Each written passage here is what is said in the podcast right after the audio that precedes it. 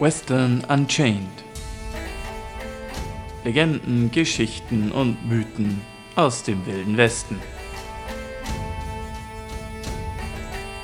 Mit Jörg Brümann und Sebastian Gerstl.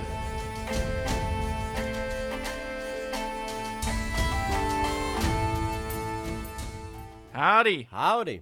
Hallo und herzlich willkommen zu einer weiteren Folge von Western Unchained, dem Podcast über Geschichten, Legenden und Mythen aus dem wilden Westen.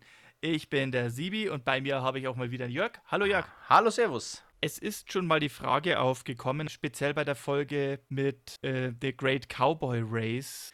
Und tatsächlich ist es aber des Öfteren so, dass es schwierig ist, teilweise bestimmte Sachen in den Zeitungen zu finden. Ich finde es klasse, die meisten amerikanischen Bundesstaaten haben offen zugängliche, online zugängliche Zeitungsarchive angelegt, wo man historische Zeitungen bis ins 19. Jahrhundert zurück, in manchen Ostküstenstaaten sogar bis ins 18. Jahrhundert zurück, durchstöbern kann. Ähm, aber diese Seiten sind manchmal ein bisschen schwer zu durchsuchen. Ich habe den Vorteil, dass ich habe Bücher, ich habe Geschichten, die verbrieft sind und dergleichen, ich habe Namen äh, und ich kann mich rückwärts hangeln und versuchen, nach diesen Begrifflichkeiten in den Zeitungen zu suchen. Aber ähm, diese Zeitungen sind halt meistens irgendwie Fotoscans, also abfotografierte Seiten von Zeitungen, die oft nicht, nicht im allzu besten Zustand mehr sind, äh, wo dann irgendwie nur ein automatisches Schrifterkennungsprogramm drüber laufen gelassen wurde und äh, die in den meisten Fällen dann noch nicht mal handkuratiert wurde. Das heißt also, da Begriffe zu finden oder Stichworte zu finden, ist manchmal ein bisschen Hit or Miss. Mhm. Das ist vielleicht bei einfachen Begriffen oder bei Daten relativ einfach. Wenn ich Daten habe, dann kann ich mich einfach versuchen, anhand des Datums in einem Ort oder in einer Region entlang zu hangeln und versuchen zu gucken, was finde ich denn da zu dem Thema. Ähm, muss ich teilweise ganze Zeitungsausgaben lesen. Gott sei Dank, die Wildwest-Zeitungen sind oft nur vier Seiten lang und die Hälfte davon besteht aus Anzeigen. Das ist in einem überschaubaren Aufwand. Aber wenn es ein etwas komplizierterer, ungewöhnlicher Name ist, dann rennt man schnell in ein Problem. Mhm. Und dann kommt zu allem Überfluss noch hinzu, dass ähm, diese Zeitungen oft unzuverlässig sind, was bestimmte Details betrifft. Das ist mir bei der Recherche für die aktuelle Folge aufgefallen. Ich habe mir zwei Zeitungen rausgesucht heute zum Beleg, die beide ein Ereignis beschreiben, um das es heute gehen wird. Eine aus Texas, was passend ist, denn dieser Vorfall hat sich in Texas zugetragen. Und eine aus Kalifornien, weil äh, das Ereignis so Wellen geschlagen hat, dass bis an die West- und an die Ostküste darüber berichtet worden ist, lustigerweise. Mhm. Und also beide konzentrieren sich auf unterschiedliche Details, beide unterscheiden sich in gewissen Hintergründen und beide machen Fehler. Das kann ich an dieser Stelle jetzt schon sagen, aber nichtsdestoweniger äh, es ist trotzdem mal spannend. Beispiel A, und ich freue mich sehr, dass ich das jetzt endlich mal anbringen konnte, weil ich wollte aus dieser Zeitung zitieren, seit ich sie entdeckt habe. ja, Beispiel- ab. Bei Beispiel A handelt es sich um die Freie Presse für Texas. Eine deutschsprachige Zeitung von deutschen Einwanderern für deutsche Einwanderer geschrieben, in der auch überwiegend deutsche Unternehmen und dergleichen drin beworben werden oder von Deutschen geführte Unternehmen betrieben werden. Die Zeitung wurde in San Antonio verfasst und herausgegeben. Und das Lustige ist, die Zeitung ist auch komplett in Fraktur geschrieben. Jetzt kann man eben gucken, was für mich einfacher ist. Frakturschrift lesen oder on the fly aus dem Englischen ins Deutsche übersetzen. Es ist die Ausgabe vom 16. April 1881, Sonnabend. Mhm. Texas. In El Paso hat sich eine schreckliche Tragödie zugetragen. Am 13. wurden in einem Streit zwei Mexikaner von zwei Amerikanern erschossen.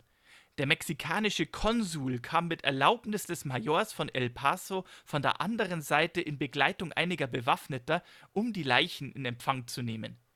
Während nun die Leichen vor einer Friedensrichter-Office auf dem Wagen lagen und der Inquest gehalten werden sollte, entspann sich wegen dieser bewaffneten Mexikaner ein Streit zwischen W. Campbell, John Hall und dem Polizisten Gus Crampcow. Alle machten von ihren Waffen Gebrauch und Hall schoss Krempkau auf der Stelle nieder. Der Stadtmarschall schoss auf Hall und traf nebenbei noch einen Mexikaner und zufällig auch Campbell. Krempkow war beim ersten Schuss eine Leiche. Hall starb wenige Minuten später, Campbell am nächsten Morgen und der Mexikaner liegt im Sterben. Okay, das äh, ziemlich blutiges Treffen. Mhm. Ich finde es lustig, dass in dieser deutschsprachigen Zeitung äh, Wörter wie Friedensrichter, Office oder Inquest dann auf Englisch erhalten ge äh, geblieben sind. Lustigerweise auch. Mhm. Aber ja, äh, sehr dramatisches Ereignis, sehr zugespitzt. Der mexikanische Konsul, finde ich schon mal auch sehr spannend. Mhm. Und hier ist jetzt, wie die Santa Barbara Daily Press in der Abendausgabe vom 18. April 1881 darüber berichtet. Selber Vorfall. Disturbances between Mexicans and Americans in El Paso. Also ein Konflikt zwischen Mexikanern und Amerikanern in El Paso. Mhm. An der Stelle möchte ich irgendwas einwerfen. Wahrscheinlich ist es keinem aufgefallen, aber der letzte Zeitungsartikel war in Deutsch, ansonsten übersetzen wir immer. Mhm. Ja, und wie gesagt, der letzte Zeitungsartikel ist in Frakturschrift gewesen. Das ist auch sehr lustig. Jedenfalls. Jetzt wieder in Übersetzung. Am Mittwochnachmittag geriet eine Gruppe von Amerikanern und Mexikanern in El Paso in einen Streit, bei dem zwei Mexikaner getötet wurden. Die Angelegenheit löste auf beiden Seiten des Flusses große Aufregung aus. Am nächsten Tag überquerten bewaffnete Mexikaner den Fluss, um die Leichen ihrer Freunde in Besitz zu nehmen. Die Amerikaner zeigten sich sehr entrüstet über das Verhalten der Mexikaner und organisierten in kurzer Zeit eine Gruppe, um sie anzugreifen. In der Zwischenzeit geriet die Stadt Franklin, das amerikanische El Paso, in höchste Aufregung und es kam zu einem Konflikt zwischen den beiden Parteien. Der Streit wurde allgemein und es flogen viele Kugeln. Während des Handgemenges schoss John Hall, der einen Kremkau mit einem Mexikaner verwechselte, auf ihn und tötete ihn auf der Stelle, worauf er selbst von einem Amerikaner erschossen wurde.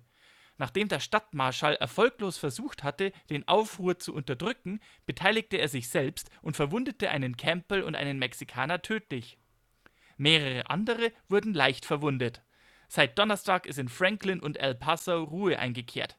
Wahrscheinlich wird es keine weiteren Unruhen geben. Speziell mit diesem letzten Satz sollte der Autor vollkommen falsch liegen. Aber ja, ähm, es ist dasselbe Ereignis. Man merkt, dass eine andere Tonalität mitschwingt. Mhm. Vor allem also die, die Art und Weise, wie sich die Mexikaner verhalten werden, äh, verhalten haben und wie sich die Amerikaner darüber entrüstet haben und so. Es ist auch lustig, dass die kalifornische Zeitung explizit das texanische El Paso als Franklin bezeichnet, Mhm. während die texanische Zeitung nur von El Paso geredet hat. Man muss jetzt dazu sagen, ähm, das texanische El Paso wurde ursprünglich 1849 als Franklin gegründet, ist aber 1852 bereits El Paso genannt worden Okay. äh, und liegt direkt am, am Rio Grande, äh, als, äh, dem Grenzfluss zu Mexiko. Und auf der mexikanischen Seite von, vom Rio Grande gab es bereits eine Stadt namens El Paso del Norte, gar nicht verwirrend, die 1888 aber einen neuen Namen bekommen sollte und bekannt werden sollte als Ciudad Juarez. Ich Haben wollte wir vielleicht sagen. von gehört. Mhm. Deswegen, ist- ich, ich war mal in El Paso, es ist ganz spannend. Von äh, Ciudad Juarez aus sieht man auf der amerikanischen Seite auf einem Hügel einen riesigen Lone Star in äh, nachts beleuchtet. Das ist schon ein bisschen Mhm. gemein von den Texanern. Ja, und das hat diverse Gründe und äh, unter Umständen kann diese Geschichte auch so ein bisschen erzählen, wie sich das entwickelt hat und was, was die Gründe dafür sind. Auf jeden Fall, wie man gemerkt hat, also beide Artikel handeln von, derselben, von demselben Vorfall, aber erzählen beide eine leicht andere Version der Geschichte. Äh, Beide geben unterschiedliche Details korrekt wieder, liegen aber in anderen voll daneben. Dieser W. Campbell zum Beispiel, da hieß nicht William oder Walter oder irgendwas, da heißt George. Ich habe keine Ahnung, wo das W herkommt. Nur so als Beispiel. Und auch lustig ist, dass keiner der beiden Artikel den Namen des Town Marshals erwäh erwähnt, der eingegriffen hat. Aber um genau diesen Town Marshal soll es hier gehen. Und ich habe die Vermutung, der Name wird nicht erwähnt, weil die Leute nicht gewusst haben, wie er tatsächlich heißt. Denn zu diesem Zeitpunkt war er gerade mal weniger als eine Woche im Amt. Aber dieser Mann sollte nach dieser Schießerei quasi in den ganzen USA berühmt werden. Ich finde in der kalifornischen Daily Press den Namen tatsächlich, es könnte anhand der blöden Schrifterkennung sein, aber ich finde tatsächlich eine Erwähnung in derselben Zeitung im September 1882 wieder. Und es ist ein Nachruf auf den bei einer Schießerei gestorbenen. Mhm. Und die Art und Weise, wie er zu Tode gekommen ist, sollte tatsächlich auch eine mehr oder weniger eine Konsequenz aus dieser Schießerei sein. Diese Schießerei sollte auch später einen Namen bekommen. Und zwar der Four Dead in Five Seconds Gunfight. Oder vier Tote in fünf Sekunden Schießerei. Okay. Das heißt, wir sind jetzt wieder im äh, klassischen Western-Manier. Richtig. Und wollen, lassen wir uns heute mal über diesen Stadtmarschall bei der Situation reden, der sich da, der diese Schießerei sehr drastisch beendet hat. Ein recht eindrucksvoller und wilder Charakter, der vielleicht heute nicht so vielen Leuten bekannt ist, der aber nachweislich mehr Männer getötet hat als die heute viel bekannteren Billy the Kid oder Wyatt Earp, der äh, in mehr Schießereien verwickelt war oder der in etwa so viele Schießereien verwickelt war, wie, wie, wie die bereits in diesem Podcast besprochenen King Fisher oder Ben Thompson und der nachweislich ebenso viele Männer getötet hat und sogar in mehr Schießereien verwickelt war als Wild Bill Hickok. Okay. Und Wild Bill Hickok war offensichtlich in vielen Schießereien verwickelt. Mhm. Und ein Mann, der in dem Ruf stand, und jetzt wird es richtig klischeeig, der in dem Ruf stand, mit zwei Revolvern gleichzeitig zu schießen und dabei noch eine dritte Waffe im Hosenbund versteckt hielt. Okay. Falls er mal, falls ihm eine dritte Hand wächst. Ja, genau. Oder aber, äh, falls er es für nötig hat. Und es wird in dieser Geschichte auch, es wird in dieser ganz, äh, ganzen Folge auch mindestens eine Geschichte vorkommen, wo das tatsächlich notwendig wird. Erzählen wir also die Geschichte von einem Individuum namens Dallas Staudenmeyer. Okay, äh, es ist jetzt ein ungewöhnlicher Name, aber äh, und ich traue mich wetten, nur wenige haben von ihm gehört, aber es klingt auf jeden Fall sehr interessant.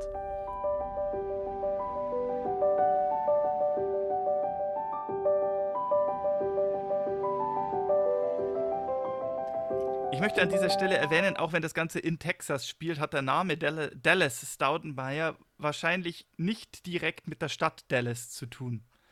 Mhm. Ähm, Dallas bekam 1842, also die Stadt Dallas erhielt zwar 1842 ihren Namen und es gibt tatsächlich diverse unterschiedliche Ge Geschichten, wo der Name herkommt. Ähm, unser Protagonist, Dallas Staudenmeyer, wurde am 11.12.1845 in Aberfoyle, Alabama geboren, als eines von neun Kindern einer Farmersfamilie. Hat Mhm. also zu diesem Zeitpunkt mit Texas keine offensichtliche direkte Verbindung. Möglicherweise hat er, äh, könnte der Name herkommen, weil im selben Jahr, als er geboren wurde, wurde ein Mann-Vizepräsident namens George M. Dallas, aber keine Ahnung. Weiß nicht, ob es zusammenhängt. Anekdote am Rande. Mhm. Über seine Kindheit ist nicht allzu viel bekannt. Die Familie Staudenmeyer in Alabama war wohl nicht sonderlich, es war halt eine Farmersfamilie, viele Kinder, nicht sonderlich bedeutend oder wohlhabend.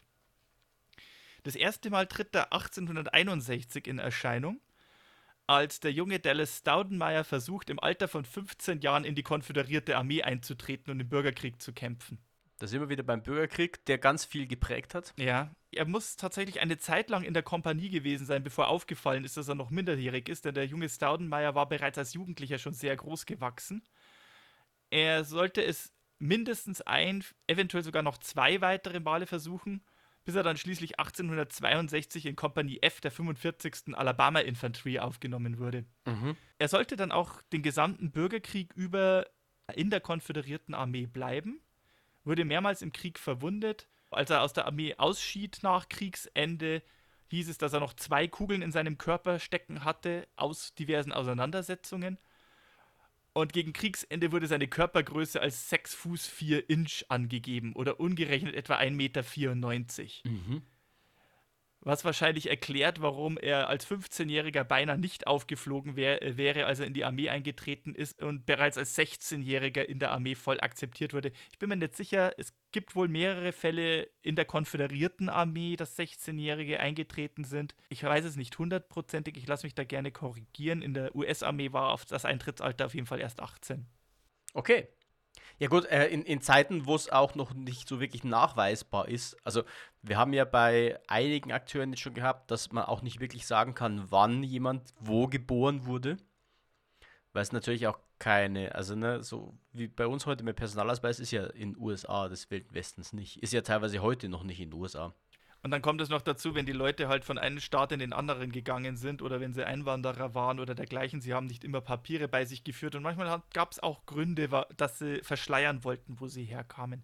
In diesem Fall tatsächlich nicht. Also ähm, Staudenmeier ließ sich nach Kriegsende erst auf einer Farm in Columbus, Texas nieder und hat diverse Gelegenheitsjobs gemacht. Er hat Reifen für Karren hergestellt, er war Farmer und dergleichen. Allerdings war er schon immer ich will jetzt nicht sagen auf Kampf aus, aber er hat ihn auch nicht, nicht, nicht abgeschreckt. Also äh, entweder 1871 oder 1872 schloss sich Dallas Staudenmeyer den Texas Rangers an und diente dort bis 1874 in der B Company als Second Sergeant. Ähm, in erster Linie war er dort in Kämpfe gegen lokale Indianer verwickelt, aber er hat dort als Teil der Texas Rangers, wie es die Texas Rangers getan haben, eben auch Verbrecher gejagt und dergleichen. Mhm. Jetzt wird es insofern interessant. Ich habe mich ja vorhin über die Unzuverlässigkeit der Old West Zeitungen ein bisschen beschwert. An dieser Stelle muss ich auch sagen, hat sich für mich gezeigt, Wikipedia ist als Quelle auch nicht verlässlich. Wikipedia ist keine Quelle. ja, das sagt man jedem Studenten, der mit Quellen arbeiten muss, immer wieder im Studium. Es ist aber tatsächlich so, weil wenn man nach Dallas Staudenmeier auf Wikipedia sucht, heißt es dann auf Wikipedia, dass sich die Spur von Dallas Staudenmeier zwischen 1874 und 1878 verlieren würde und man vermutet, dass er sich in dieser Zeit in Mexiko aufgehalten habe, wie es ja andere getan haben. Wir hatten ja das Beispiel mit, ähm, mit Ben Thompson, der sich ja auch als Söldner in Mexiko verdingt hat und so. Mhm. Ich habe hier allerdings ein Buch, das ist das Gunfighter Lexikon von Bill O'Neill wo mindestens zwei Fälle erwähnt werden und aufgelistet werden, wo Dallas Staudenmeier in Texas in Schießereien verwickelt war, bei dem er auch mindestens einmal ein Menschenleben gefordert hat. Und in dieser Zeit, innerhalb dieser vier Jahre, soll er auch mindestens sechs Menschen in Texas erschossen haben. Belege mhm. finde ich nur für einen Vorfall, aber äh, ich finde es dann doch interessant, wo hier ein ganz, äh, so auch mit verschiedenen anderen Quellen belegten, weil dieser Bill O'Neill hat um seine Quellen zu belegen, halt Gerichtsakten studiert und auch Zeitungs Zeitungsarchive durchforstet. Mhm. Ähm, also halte ich das in dem Fall tatsächlich für glaubwürdig, auch wie gesagt, auch wenn sich Zeitungen manchmal in Details irren mögen. Jedenfalls bemerkenswert ist vor allem ein Vorfall 1877. Da nahm Staudenmeier an einem Fest in Elliton teil, was nahe von Columbus in Texas ist, wo er sich ja eine Zeit lang auf einer Farm niedergelassen hatte die, die Natur dieses Festes ist nicht näher definiert. Jedenfalls gerieten nach einer Weile mehrere Teilnehmer in einen Streit. Der Streit eskalierte in eine Massenschlägerei mit Dutzenden Teilnehmern. Diese Schlägerei wiederum mündete in eine wilde Schießerei, bei der auch Staudenmeier munter mitgemischt hat und mehrere Männer verwundete. Und es muss mindestens vier Männer gebraucht haben, um den hünenhaften großen Staudenmeier zu überwältigen, hm. zu Boden zu ringen und zu fesseln. okay, ähm, er hat es ihn also nicht leicht gemacht. Und äh, in der Nacht, als dann seine Bewacher, die ordentlich angeschlagen und möglicherweise auch stark angetrunken waren, eingeschlafen sind, konnte sich Staudenmeier von seinen Fesseln befreien und heimlich davon stehlen. Hm. Okay, also nur schwer zu halten.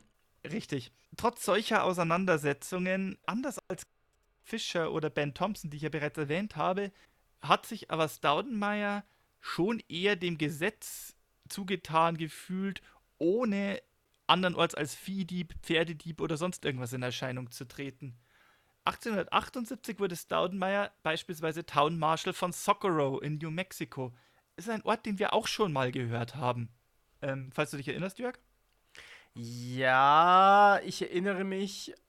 In der Nähe von Socorro in New Mexico fand 1883 El Fego Baccas berühmte Schießerei statt, wo er sich über 40 Cowboys vom Hals, Hals ja, halten konnte. doch, jetzt. Äh, das Wunder vom äh, Chachal.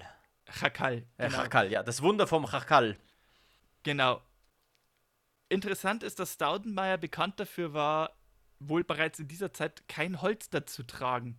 Er trug zwar regelmäßig drei Revolver bei sich, aber er trug seine Waffen nicht offen im Holster, sondern in ledergefütterten tiefen Hosentaschen. Mhm. Diese Old West Hosentaschen, die waren durchaus tief geschnitten und waren durchaus tief genug und groß genug, vor allem wenn der Kerl lang und schlaksig war, um da einen 45er Revolver drin unterzubringen. Mhm. Mit Leder gefüttert waren sie wahrscheinlich deswegen, damit er sie trotzdem schnell ziehen konnten und nicht Gefahr ließ, dass er irgendwo hängen bleibt. Mhm. Okay. Er war auch bekannt dafür, dass er offenbar ambidexter war. Also er konnte Berichten zufolge mit der linken Hand genauso gut schießen wie mit der rechten und war bei Schießereien schnell zur Stelle, mit beiden Revolvern gleichzeitig zu schießen. Mhm, okay. Was ja durchaus ähm, nicht unbedingt immer so leicht ist. Durch, also wenn man, wenn man den, wenn man Rückstoß der Waffen in Betracht zieht und die Tatsache, dass die Gewicht haben mhm. und die meisten Leute ja eigentlich eine bessere und eine schwächere Hand besitzen, ist das durchaus bemerkenswert. Und ich meine, man sieht das zwar irgendwie in Actionfilmen, dass Leute mit zwei Revolvern gleichzeitig in der Gegend rumballern, aber das ist halt in wahren Leben schwerer zu bewerkstelligen, als es im Film aussieht. Staudenmeier soll das aber regelmäßig getan haben und wohl auch immer sehr schnell von der Waffe Gebrauch gemacht haben. Ja. Also wer übrigens tatsächlich im echten ja. Leben mal eine echte Pistole abgefeuert hat, wird merken, dass das mit einer Hand nicht so easy ist. Also vor allem eine 45er hat wirklich einen bemerkenswerten Rückstoß. Den auszugleichen ja. erfordert einiges an Übung. Es sind über seine Zeit in Socorro mehrere Schießereien mit ihm verbrieft, wo er sein Gegenüber meistens verwundet hat. Es gibt nur einen Zwischenfall, der mir aufgefallen ist und diese Quelle ist nicht hundertprozentig belegt, dass es zu einem Schusswechsel kam zwischen einem unbekannten, nicht näher gemannten Mann, einem gewissen William Manning und Daudenmeier, bei dem Manning erst den ungenannten Dritten erschoss und Daudenmeier daraufhin Manning tödlich niederstreckte. Ich erwähne mhm. diesen Vorfall deswegen, weil der später auch noch Konsequenzen haben sollte. Jedenfalls im April 1881 überzeugte ihn sein Schwager, und auch hier renne ich in Hindernisse in Quellen, weil die einen Quellen nennen ihn Stanley, die anderen Quellen nennen ihn Samuel, aber alle Quellen nennen ihn bei seinem Spitznamen, nämlich Doc Cummings. Mhm.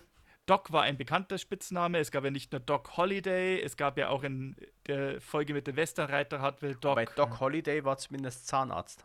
Doc Holiday war zumindest Zahnarzt. Bei Doc Cummings bin ich mir nicht sicher, ob er, ob er, ob er Arzt war. Da gibt es eine Quelle, die sagt ja, es gibt eine andere Quelle, die sagt nein. Und in der Folge zum Great Cowboy Race hatten wir auch einen weiteren Doc, nämlich Doc Middleton, der allerdings definitiv kein Arzt war, sondern professioneller Pferdedieb. ähm, und in dieser Gesch Geschichte sollte übrigens noch, mal, noch ein weiterer Doc vorkommen. Also, ja, beliebter Spitzname in der Zeit. Äh, jedenfalls, im April 1881 über überzeugte ihn sein Schwager, Doc Cummings nach El Paso zu gehen und dort Town Marshal zu werden. Denn in El Paso wurde zu diesem Zeitpunkt ein Town Marshal dringend gesucht. Sie suchten ganz dringend jemanden von außerhalb, jemanden, der keine Skrupel hatte, zur Waffe zu greifen und jemanden, der bekannt dafür war, hart durchzugreifen. Denn in El Paso mhm. wurde dringend, dringend, dringend ein fähiger Town Marshal gesucht.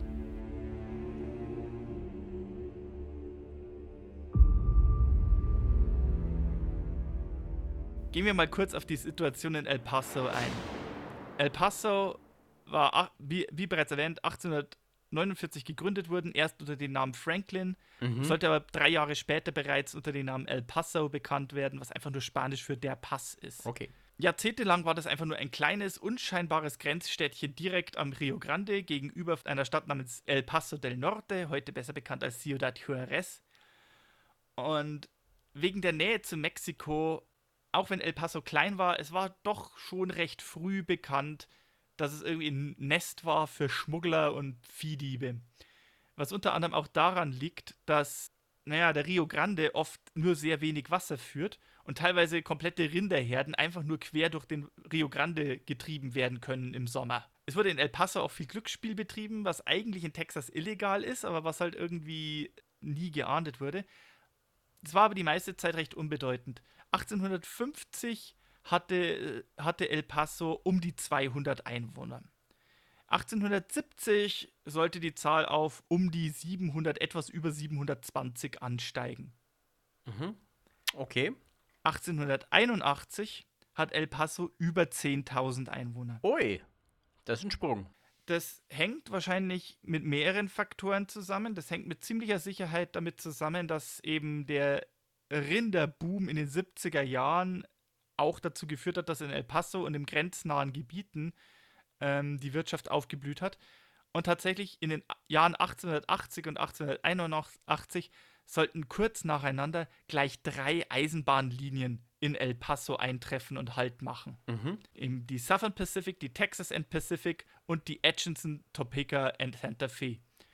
Und das Eintreffen dieser Eisenbahnlinien ließ diese Stadt wirklich wirtschaftlich aufblühen und sprunghaft wachsen. Mit einem Schlag war El Paso bedeutend, war ein Knoten- und Umschlagplatz. Zum einen, um auch Rinder schnell an die Ostküste zu bringen, zum anderen, um Immigranten schnell Richtung Süden und Westen zu bringen. Mhm. Die Stadt bekam einen ordentlichen Boost. Das Problem war aber eben auch, jetzt wo El Paso schlagartig eine Boomtown war, hatte El Paso ein riesiges Problem mit der Gesetzlosigkeit. Mhm. Zum einen, das nächste Sheriff's Office war über 15 Meilen entfernt in einem anderen County. Mhm. Das andere war, es sprangen in Windeseile diverse Saloons aus dem Boden, in denen ein rege Glücksspiel betrieben wurde, obwohl es eigentlich illegal war. Das grenznahe Mexiko eignete sich ideal für Desperados, um, mal- um mal schnell über die Grenze rüber zu hüpfen, einmal kurz über den Rio Grande und dort mal kurz zu warten, bis eben bis halt eben der größte Rauch verzogen war und man wieder, wieder zurückkehren konnte. Und ortsansässige Town Marshals waren meistens gut vernetzt oder schnell eingeschüchtert, sodass sie sich weigerten, Leute zu verhaften oder zu bestrafen, die sie persönlich kannten. Innerhalb von acht Monaten hatte El Paso bis April 1881 bereits fünf Town Marshals auf diese Art und Weise verheizt oder die Marshals waren wegen Unfähigkeit gefeuert worden. Mhm. Okay. Ha. Das ist ein Durchsatz. Und deswegen erhielt El Paso auch in der Presse und auch in der kalifornischen Presse einen sehr unliebsamen Spitznamen. Der Ort war teilweise bekannt als Hell Paso. Okay. Als also Dallas Staudenmayer am 11. April 1881 nach El Paso kam, um sein Amt anzutreten, war er bereits der sechste Town Marshal in nur, innerhalb von nur acht Monaten. Puh. Ja. Und wie gesagt, die Stadtverwaltung wollte ganz unbedingt einen harten Mann, einen, der von außerhalb kommt, der eben keine Scheu hat, Leute zu verhaften, weil er die irgendwie kennen könnte oder so. Und einer, der halt wirklich sich traut, hart durchzugreifen und das auch durchzusetzen. Staudenbayer sollte dann am 11. April gleich mal einen denkwürdigen ersten Amtsantritt hinlegen. Die Stadtverwaltung hat ihn quasi eingeschworen und als allererste Aufgabe gegeben, er soll den Deputy Marshal finden, einen gewissen Bill Johnson, und soll sich von ihm die Schlüssel aushändigen lassen zu seinem Büro und zum Gefängnis. Mhm. Äh, er traf Bill Johnson dann an in den frühen Abendstunden, wenig überraschend in einem Saloon und sturzbetrunken. Ja. Denkwürdig, zugegeben. Äh, es kommt noch besser. Also als Staudenmayer dann von Johnson äh, die Rausgabe der Schlüssel forderte, war Johnson offenbar nicht in der Lage, die Schlüssel von dem Schlüsselbund herauszusuchen und zu unterscheiden, welches jetzt eigentlich seine und welches die offiziellen Marshals Office Schlüssel sind. ähm, und muss gesagt haben, er, er, er will erstmal nach Hause gehen und irgendwie seinen Rausch ausschlafen und am nächsten Morgen dann, wenn er wieder dazu in der Lage ist, wird er die Schlüssel raussuchen und sie Staudenmayer aushändigen. Mhm. oh. Staudenmayer hatte darauf keinen Bock, sodass er seinen eigenen Deputy vor, im Saloon vor diversen Zeugen, wie gesagt, der Kerl war 1,94 Meter groß, an den Knöcheln packte, auf den Kopf stellte, ihm die Schlüssel aus der Tasche schüttelte, ihn zu Boden fallen ließ und sich die Schlüssel einfach selber nahm. Okay. Ja, äh, ich, ich kann es mir hier bildlich vorstellen und ich glaube, er hat damit schon mal einen guten Eindruck hinterlassen. Und wie gesagt, das war sein Amtseintritt am 11. April. Mhm. Wie bereits in den Zeitungsartikeln erwähnt, sollte am 13. April ein gewisser, äh, ein gewisser Vorfall eintreten, der sich schnell zu einer eskalierenden Schießerei aufschaukeln sollte.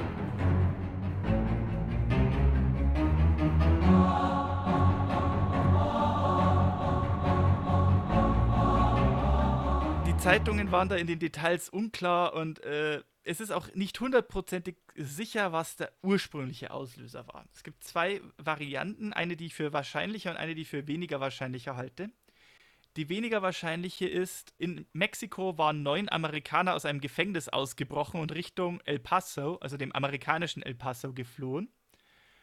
Und Mexikaner haben sie über die Grenze verfolgt und zwei der Verfolger wurden, als sie dann amerikanischen Boden betreten hatten, erschossen.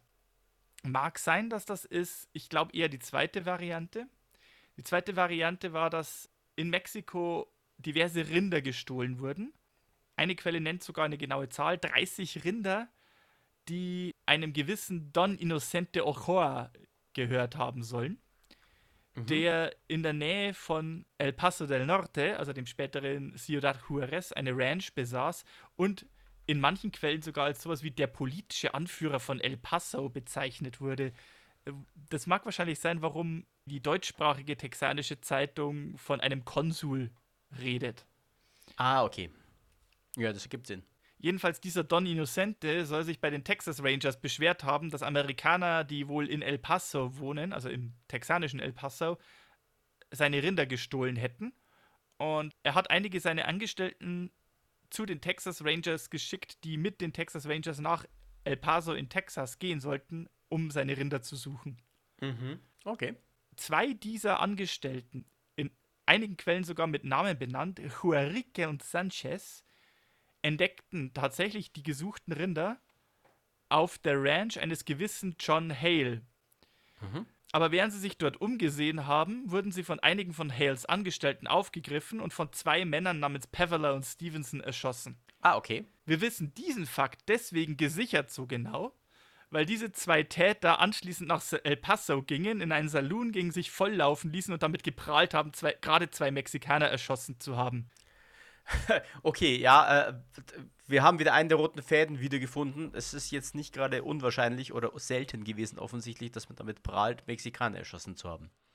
Das hatten wir auch schon in der Folge von El Fuego Baca. Ja, in diesem Fall war es besonders dämlich, weil diese Mexikaner ja nicht alleine in El Paso waren und äh, deren Begleiter das mitbekamen. Und dann einen Tag später, am 14. April, mit einer bewaffneten Gruppe von je nach Quellen zwischen 70 und 75 bewaffneten Mexikanern zurückgekehrt sind. Oh. Um Gerechtigkeit für die Verstorbenen, für die Morde und für den Diebstahl sowie die Herausgabe der beiden Toten zu fordern. Ei. Damit sie anständig beerdigt werden können. Mhm. Und das ist dann schon eine etwas bedrohliche Situation. Plötzlich hast du also hier 70 bewaffnete und zu allem entschlossene Männer, die zu Recht der Ansicht sind, dass ihnen Unrecht getan wurde. Die Präsenz der Mexikaner würde nicht unbedingt sonderlich positiv aufgenommen, aber das ist schon etwas, das zumindest Eindruck macht und die Leute zumindest nachdenken lässt, bevor sie irgendwas Unüberlegtes tun. Mhm. Also man hat sich sehr schnell äh, dazu bekannt, zumindest eine Anhörung vor dem Friedensrichter zu starten. Das Problem, die Mexikaner konnten kein Englisch oder die meisten Mexikaner konnten kein Englisch. Es hat sich aber ein Deputy Town Marshal namens Gus Crampcore bereit erklärt, für die Mexikaner zu übersetzen und quasi alles, was der Friedensrichter sagt, ins Spanische zu übersetzen und die Forderungen der Mexikaner an den Friedensrichter ranzutragen. Mhm. Der Friedensrichter hat also beschwichtigt, die Herausgabe der Leichen versprochen und auch versprochen, dass die beiden Täter des Mordes offiziell angeklagt werden. Mhm. Die Mexikaner lassen sich auch durch Crampcores Übersetzung beschwichtigen sind zufrieden damit, dass es eine Anklage geben wird, nehmen ihre toten Gefährten mit und ziehen wieder ab. Mhm. Man sollte meinen, dass damit die Sache erledigt wäre. Allerdings, speziell der Rancher John Hale und einige andere Anwesenden, darunter auch ein gewisser George Campbell, ein Freund von Hales und bezeichnenderweise selbst ehemaliger Town Marshal von El Paso, okay. kamen zu der Überzeugung, dass sich Crampcore wie ein verdammter Mexikaner-Freund verhalten hätte. Der war zu nett zu den Mexikanern und der hat sich für die Mexikaner eingesetzt und eigentlich ist das überhaupt ein Unding. Wenn aus der Perspektive von Hale waren die Mexikaner quasi welche, die quasi sein Grundstück widerrechtlich betreten hätten und deswegen wären ja seine Leute ja wohl im Recht gewesen, die abzuknallen. Mhm. Ja. Hm. Ja, man, man, merkt, das ist der Geist dieser Zeit. Ja, da, teilweise. Eindeutig, da ist er wieder mal. Mhm. Zumindest manche Elemente. Jedenfalls, äh, Crampcore wollte sich nach der Anhörung in einen Saloon begeben, Keatings Saloon. Und je nach Quellenlage begegnet er im Saloon oder vor dem Saloon eben diesem John Hale und George Campbell, die beide stark betrunken sind. Und Campbell umgehend anfängt, in Hörweite von Crampcore laut Dinge zu rufen wie jeder Amerikaner, der ein Freund von einem Mexikaner ist, sollte aufgeknüpft werden. Cramco konfrontierte auch Ca äh, Campbell so mit der Frage, ich hoffe, du meinst damit nicht mich. Woraufhin Campbell nur entgegnet, if, if the shoe fits, wear it. Das Ganze ist erstmal nur eine verbale, eine verbale Auseinandersetzung zwischen zwei betrunkenen Männern und einem Deputy Marshal. Campbell war zwar bewaffnet, mal wieder zwei Revolvern. Hale war offenbar unbewaffnet. Allerdings in der verbalen Auseinandersetzung, und jetzt geht's los, Hale greift einen von Campbells zwei Revolvern, soll entweder gerufen haben, I got him George oder got him covered George. Auch hier Quellenlage uneins. Und während Hale den Revolver zieht und auf Cramcow richtet, löst sich aus dem Revolver ein Schuss, der Cramcow tödlich in die Brust trifft. Cramcow taumelt gegen die Salontür und versucht seine eigene Waffe zu ziehen. Mhm. Zu diesem Zeitpunkt befindet sich Staudenmeier gerade zufällig auf der anderen Straßenseite im Globe Restaurant, das seinem Schwager Doc Cummings gehört. Als er den Schuss hört, springt er auf, rennt aus dem Restaurant, zieht beide Revolver und rennt sofort wild feuernd auf den Saloon zu. Der erste Schuss geht weit daneben und trifft einen unbeteiligten Mexikaner, der gerade versucht hat, in Deckung zu laufen. Möglicherweise hat Staudenmeier nur gesehen, da läuft einer und hat darauf geschossen. Okay. Hale versucht hinter einer Säule in Deckung zu gehen, streckt kurz den Kopf raus, um zu gucken, wo Staudenmeier gerade ist und wird sofort von der zweiten Kugel in den Kopf getroffen.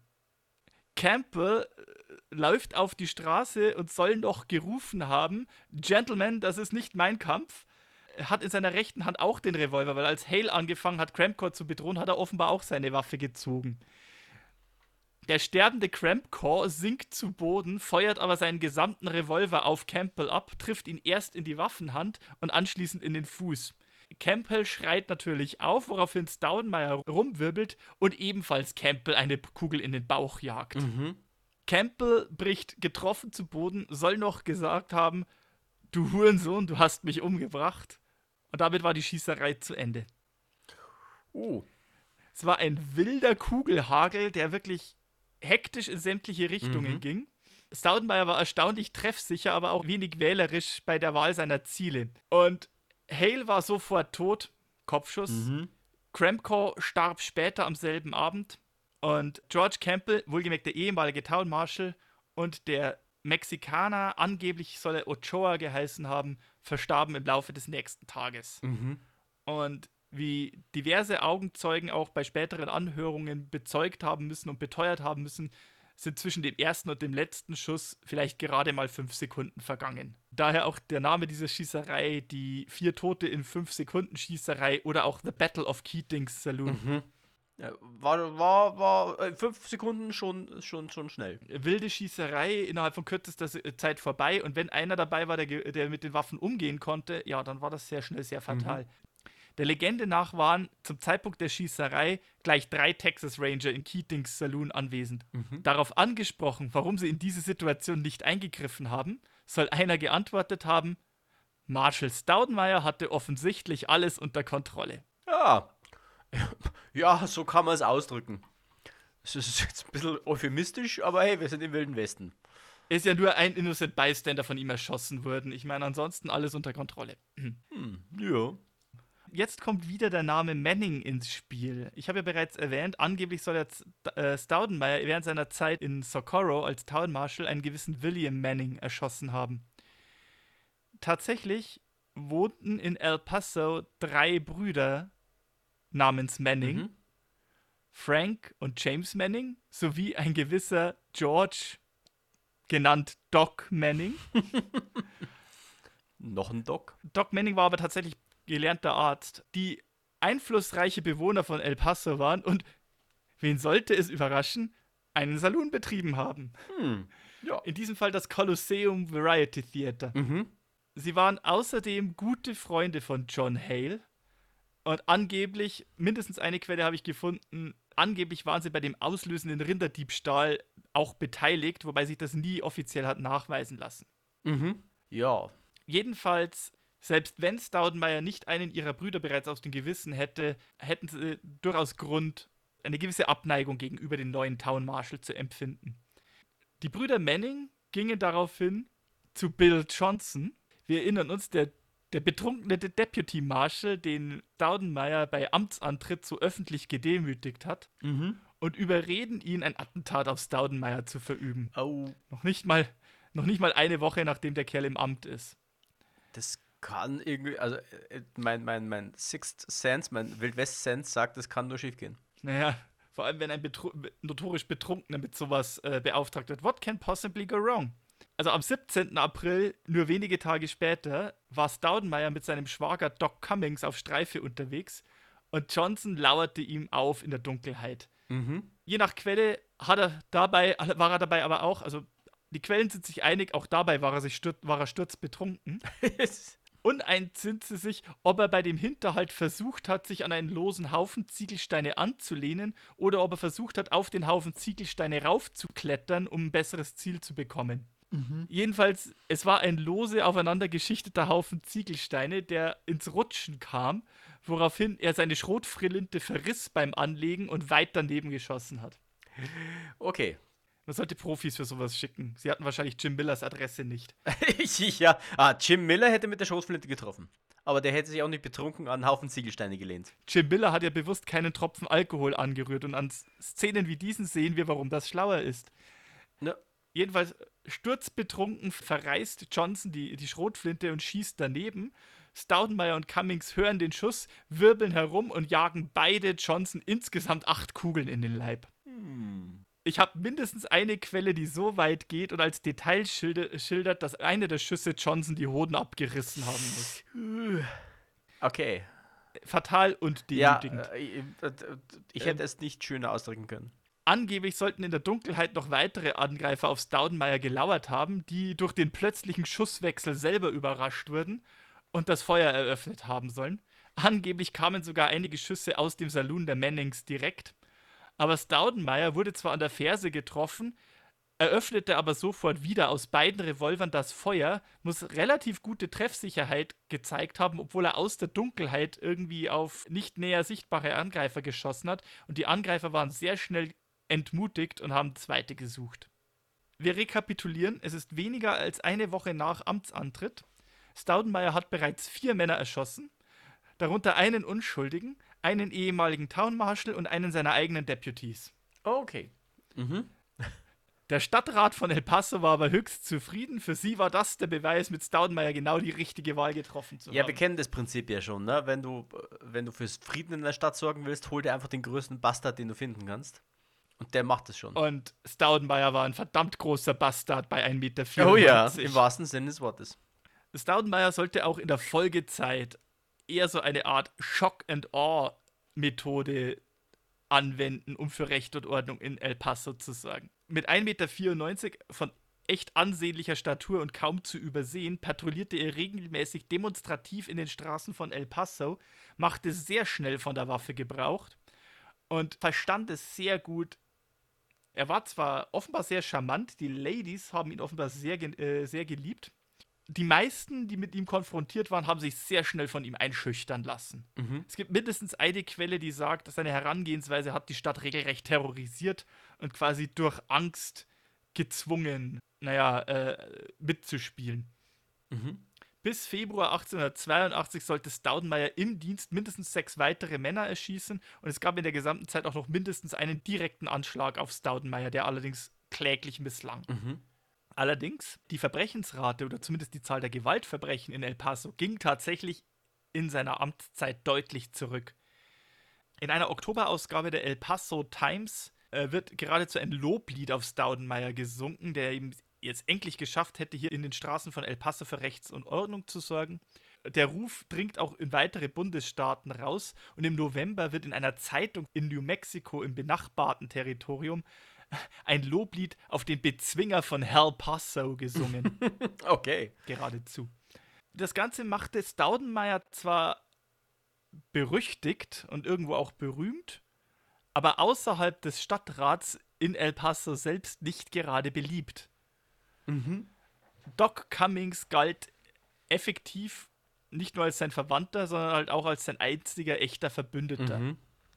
Was wahrscheinlich auch dazu führte, dass, ihn, äh, dass Staudenmeier ihn später zu einem seiner Deputies machte. Ja? Ja, klar. Also er hatte dann später zwei andere, zwei andere Deputies. Einer davon war sein Schwager und das andere war ein Mann, den er aus seiner Zeit bei den Texas Rangers von früher Mhm. kannte. Ein gewisser James Gillett. Die Manning-Brüder dagegen, naja, zwischen den Manning-Brüdern und Staudenmeyer und seinem Schwager entbrannte sich in der Zeit darauf etwas, was sich als texanische Fehde offenbarte oder als Vendetta. Und texanische Fäden sind tatsächlich sehr berüchtigt. Äh, man sagt über texanische Fäden in der Wildwestzeit gerne aus, dass die nicht vorbei sind, ehe nicht die gesamte Familie von einer Seite tot ist. Mhm, okay. Am 14. Februar 1882 kommt es dann zu einem Zwischenfall. Staudenmeyer selbst sowie Deputy Gillett waren an einer Grippe erkrankt und Staudenmeyer verließ El Paso für einige Wochen, um nach Columbus zurückzukehren, wo er ja eine Zeit lang schon gelebt hatte, um sich dort von seiner Erkrankung zu erholen und bei der Gelegenheit zu heiraten. Mhm in Zeit seiner Abwesenheit war sein Schwager Doc Cummings als Deputy sozusagen für El Paso verantwortlich. Am 14. Februar kam es außerhalb des Saloons der Mannings zu einer Auseinandersetzung zwischen Doc Cummings und James Manning, einem der Manning-Brüder. Mhm. Der Streit eskalierte. Manning betrat wieder seinen Saloon, Doc Cummings folgte ihm. Es kam zu einer lauten Auseinandersetzung im Saloon wo beide Männer die Waffen zogen und zu schießen begannen. Allerdings war Manning der treffsicherere und Cummings ging tödlich getroffen uh, zu Boden. Okay. Sein, sein, sein einer großer Verbündeter, also tragisch. Mhm. Es gab sehr viele Augenzeugen des Vorfalls und es kam auch sehr schnell zu einer Verhandlung. Mhm. Und es kommt wieder das alte Spiel. Manning wird freigesprochen weil er wegen Notwehr gehandelt Ach, hatte. Die gute alte Notwehr. Irgendwie ist es gerade, es entwickelt sich gerade mhm. zu einer Sammlung der Klischees, die wir in den letzten Folgen schon immer wieder mal hatten, ne?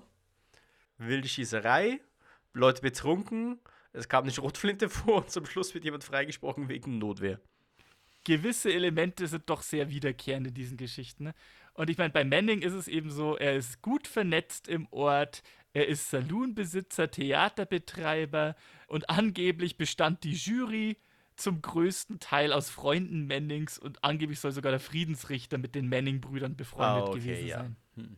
Staudenmeier, es ist wahrscheinlich wenig überraschend, dass Staudenmeier als ein sehr leicht reizbarer und aufbrausender Charakter galt. Mhm. Und Cummings war der Einzige, der wohl in der Lage war, sein Temperament auch nur zeitweise zu zügeln. Mhm, okay. Ja. In der Folgenzeit lässt sich Staudenmeier ziemlich gehen suchte bei jeder Gelegenheit Streit mit den Mannings und versuchte sie öffentlich zu provozieren und herausfordern.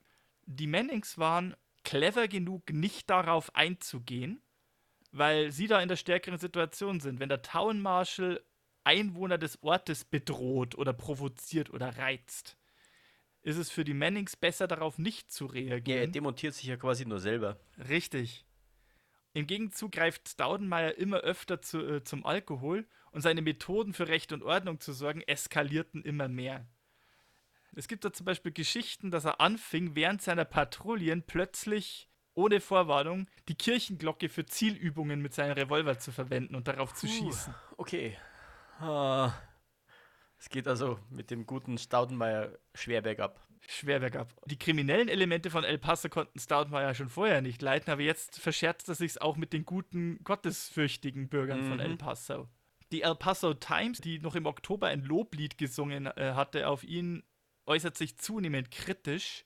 Der Stadtrat will ihn sanktionieren und erlässt eine Stadtverfügung, die ein Bußgeld für Besa Beamte ausspricht, die in der Öffentlichkeit betrunken sind. Mhm.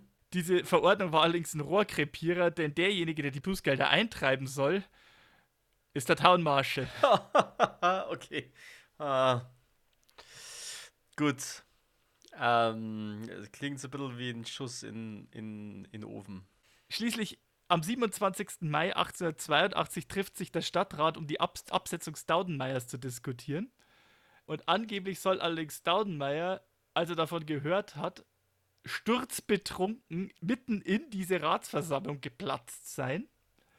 Wohlgemerkt, sie wollten die Absetzung nur diskutieren. Es gab noch einige Unterstützer in diesem Stadtrat, aber ein betrunkener Staudenmeier soll in diese Versammlung geplatzt sein, während sie stattgefunden hat, beide Revolver gezogen haben und die Anwesenden bedroht haben mit den Worten I can straddle every goddamn alderman on this council. Ah, oh, okay. Oh Gott. An diesem Tag setzte ihm der Stadtrat nicht ab, aber zwei Tage später kam ein offenbar ausgenüchterter Staudenmeier wieder zur Besinnung und hat wohl begriffen, dass er es jetzt endgültig verkackt hat und hat vorsorglich lieber seinen eigenen Rücktritt eingereicht. Mhm. Vorsorglich. Ach, Mhm. oh je. In El Paso hatte er vielleicht keine Unterstützer. Äh, Staudenmayer blieb trotzdem in El Paso und übernahm den Betrieb des Restaurants seines verstorbenen Schwagers. Mhm. All- Allerdings wurde er im Juli 1882 aufgrund seines Rufes zum Deputy US Marshal berufen. Ah, okay. Ha. Hm, äh, nach oben gefallen, könnte man quasi sagen. Was allerdings an seinem Zustand nicht unbedingt viel gebessert hat. Um die Öffentlichkeit zu beruhigen, die sich ernsthaft besorgt hat um die immer weiteren eskalierenden Fehde zwischen den Mannings und Staudenmeyers und dem immer rapide verfallenderen Zustand des ehemaligen Town Marshals und jetzt Deputy US Marshals. Ja, die, die Öffentlichkeit hat nicht unbedingt beruhigt auf diese Entwicklungen reagiert. Und um die Öffentlichkeit zu beruhigen, ließen Staudenmeyer und die Mannings tatsächlich öffentlich im El Paso Herald im selben Monat, in dem er zum Deputy US Marshal berufen wurde, einen Friedensvertrag verkünden, wonach Staudenmeyer und die Mannings öffentlich ihren Streit beizulegen gedenken.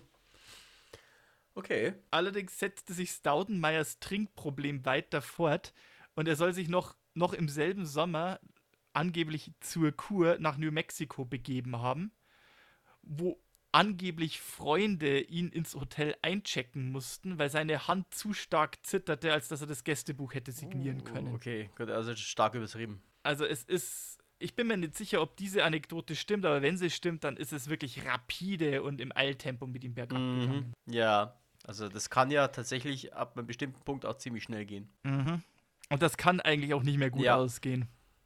Am 18. September will sich Staudenmeier mit den Manning-Brüdern in deren Saloon treffen, angeblich um endgültig Frieden mit ihnen zu Mhm. schließen. Wie es geschildert wird, war Staudenmeier mit Doc Manning im Saloon. James Manning zieht los, um den dritten noch fehlenden Bruder Frank zu suchen, während Staudenmeier und Doc im Saloon zurückbleiben. Anfänglich ist es noch zivil, aber wenig überraschend dauert es nicht lange, bis beide Männer in Streit geraten. Mhm. Ja, das ist jetzt nicht verwunderlich. Manning hat Staudenmeier wohl vorgehalten, dass er in den letzten Monaten ja weiter die Mannings provozieren wollte und wohl auch weiterhin Stimmung gegen die Mannings gemacht Mhm. hat. Staudenmeier soll entgegnet haben, dass es irgendwelche Leute gibt, die quasi Lügen über beide Seiten verbreiten, um die Sache anzustacheln. Mhm. Es ist allerdings nicht so ganz klar, ob er mit jemand unparteiische Dritte meint oder quasi impliziert, hm, jemand hier verbreitet bewusst. Mhm. Doc Manning wird zitiert, Dallas, du hast dich nicht an die Abmachung gehalten. Woraufhin Dallas wutentbrannt aufspringt und laut für den ganzen Saloon vernehmbar brüllt, wer das behauptet, ist ein gottverdammter Lügner. Oh, okay. Oh, das kann nicht gut ausgehen. Ein Begleiter von Staudenmeier versucht, ihn irgendwie im Sitz zu halten, aber Staudenmeier ist zu groß und zu kräftig, als dass das gelingen würde. Ein Barkeeper versucht, zwischen die beiden Streithähne zu gehen, ebenfalls vergeblich. Beide Männer ziehen ihre Waffen. Angeblich soll der eine Freund noch versucht haben, Staudenmeier da jetzt wegzuziehen, was wahrscheinlich ihn um seine Balance gebracht hat, woraufhin Doc Manning als allererster die Waffe in Schussposition bringt und über die Schulter des Barkeepers hinweg die erste Kugel abfeuert. Äh, okay. Wir kommen zu einem klassischen Ende einer Western-Geschichte, die Schießerei und der Tod des Protagonisten. Und das ist, ich meine, wir haben hier zwar zwei Leute, die im Streit miteinander liegen und wahrscheinlich früher oder später man erwarten würde, dass sie in einem Duell enden, aber hier artet es in eine wüste und chaotische Saloonschießerei aus. Mannings Kugel durchschlägt Staudenmeyers Arm und trifft ihn in die Brust, worauf Staudenmeyer zurücktaumelt und erstmal nur eine Hand hat, um nach einer Waffe zu Mhm. Doc Manning feuert ein zweites Mal, trifft diesmal Staudenmeier direkt in die Brust. Staudenmeier hat aber erstmal noch Glück, weil die Kugel an einem Bündel Papiere, die Staudenmeier in der Brusttasche trug, stecken blieb. Allerdings reichte der Rückstoß aus, um ihn rücklings durch die Saluntür stolpern zu lassen. Mhm. Staudenmeier kommt nicht mehr an seinen 45er Revolver in der Hosentasche ran, aber er hat noch eine freie, gesunde Hand und er zieht seinen verborgenen Revolver aus dem Hosenbund, mit dem er auf Doc Manning schießt, aber aufgrund seiner ungünstigen Position den Mann auch nur in den Arm trifft. beide Männer, nun, nun beide am Arm verwundet, sind nun im Handgemenge und versuchen jeweils dem anderen irgendwie die Waffe aus der Hand zu schlagen. Mhm. Und dann fallen weitere Schüsse.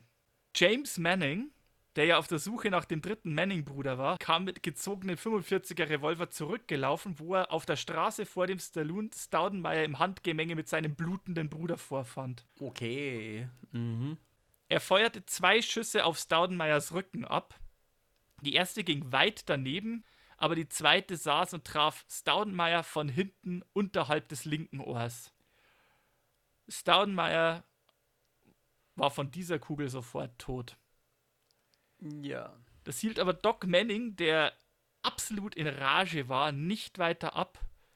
Doc Manning muss sich da auf den tot zusammengebrochenen Staudenmeier gestürzt haben, rittlings auf seine Brust gesetzt haben und weiterhin mit dem Kolben des Revolvers auf die Leiche eingedroschen haben, wiederholt. Okay. Und es muss seinen eigenen Bruder und den eintreffenden Town Marshal James Gillett gebraucht haben, um Doc Manning von Staudenmeyers Leiche runterzuzerren. Okay, gut, da, äh, da hat sich dann äh, Zorn Hass wie gebahnt. Und wie gesagt, es war eine texanische Vendetta, es war eine texanische Blutfehde und in dem Fall ging sie tatsächlich damit zu Ende, dass nach seinem Schwager auch Dallas Staudenmeyer selbst bei einer Schießerei ums Leben kam. Mm, okay. Ja, es ist schon fast ein klassisches Ende. Die Mannings, wenig überraschend, sie wurden freigesprochen wegen Mhm, Notwehr. Klar. Wen wundert's? Ich bin mir in diesem Fall, so wie das geschildert ist, nicht ganz sicher, ob es in dem Fall nicht sogar gerechtfertigt Mhm. ist. Wenn man mal die ganze Vorgeschichte ausklammert und nur, nur die Auseinandersetzung, wie sie sich da so zuträgt, betrachtet.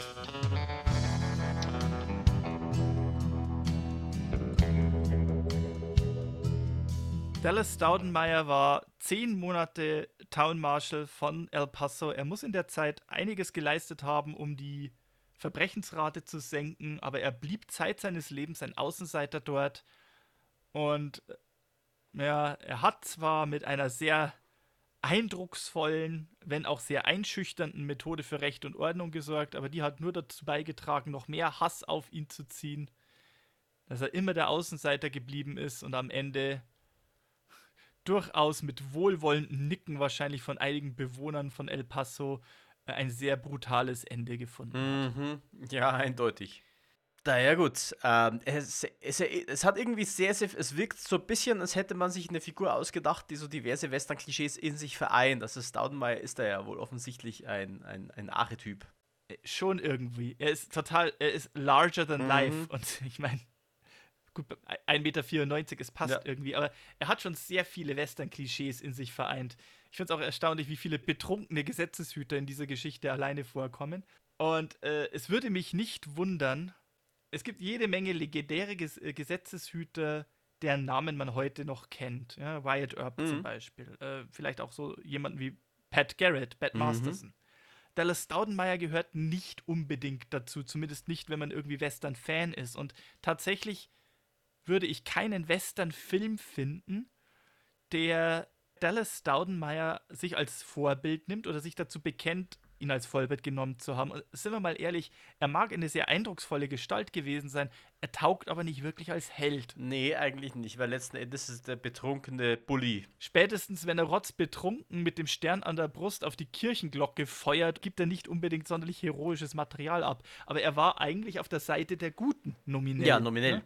Er hat für Recht und Ordnung gesorgt, auf eine sehr Krude Art. äh, individuelle Art Ja. und Weise. Ja. Allerdings, wie gesagt, Staudenmeier selber, sehr umstrittene Figur, ähm, eignet sich schlecht als Held, ist, ist eher ein Anti-Held oder ein gescheiterter Held. Ich habe einen Comic gefunden, der ihm gewidmet ist, mit dem bezeichneten Titel Hell Paso, The Story of Dallas Staudenmeier. 2016 gab es eine TV-Serie namens American Lawman und eine Episode war ihm gewidmet, Dallas Staudenmeier, Hero of Hell Paso. Mhm. Darüber hinaus ist mir Inspirationen, die der Mann vorgelegt haben soll, leider nichts Ja, er ist dadurch, glaube ich, dass er zu sehr Klischee ist. Ne? Larger than life eignet es sich auch äh, wenig als Protagonist. Äh, Weil ich glaube, wenn man einen Film mit so einer Figur machen würde, würde man sagen, ja, der Film ist unrealistisch. Und äh, je nach Genre sind Western schon so ein bisschen unrealistisch. Er wurde in Columbus, wo er lange Zeit gelebt hat, in Texas, beerdigt. Ähm, und angeblich hat die Freimaurerloge seine Beerdigung bezahlt.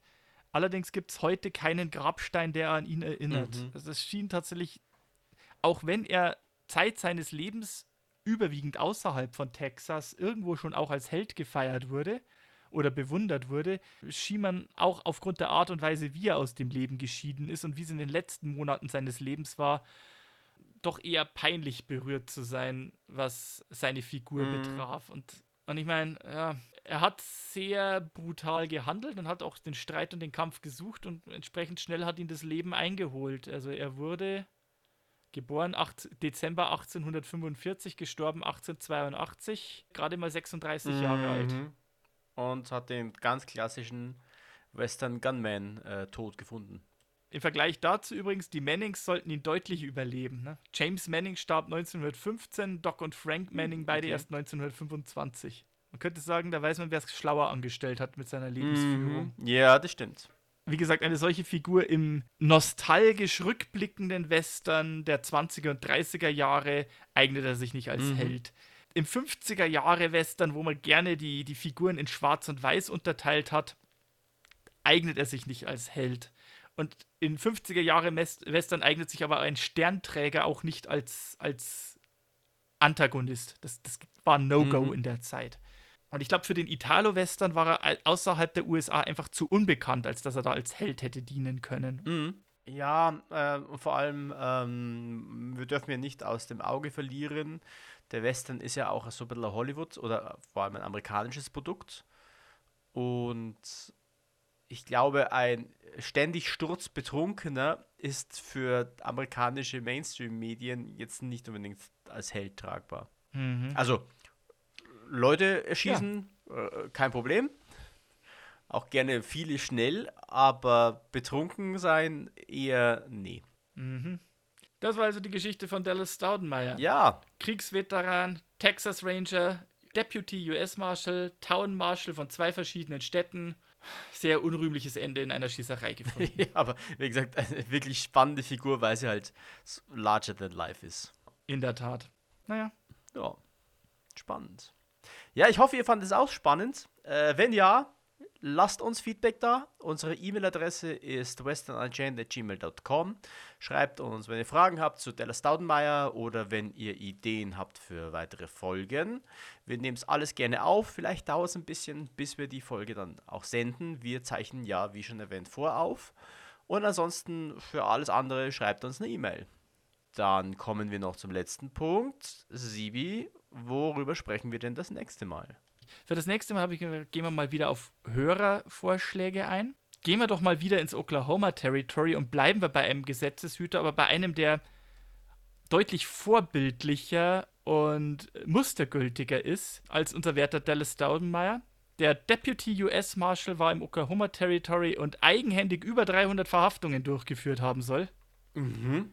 der aber heute vergleichsweise wenig bekannt ist, was wahrscheinlich daran liegen könnte, dass es ein Schwarzer war. Reden wir also beim nächsten Mal über Deputy US Marshal Bass Reeves. Oh, ja, der Name, äh, Name rings a bell. Cool. Ja, dann äh, freuen wir uns auf nächstes Mal und an euch da draußen, wann immer ihr das hört, einen schönen Tag, schönen Abend und haltet die Ohren steif. Ciao. Macht es gut, guten Ritt und bleibt fest im Sattel. Adios, amigos.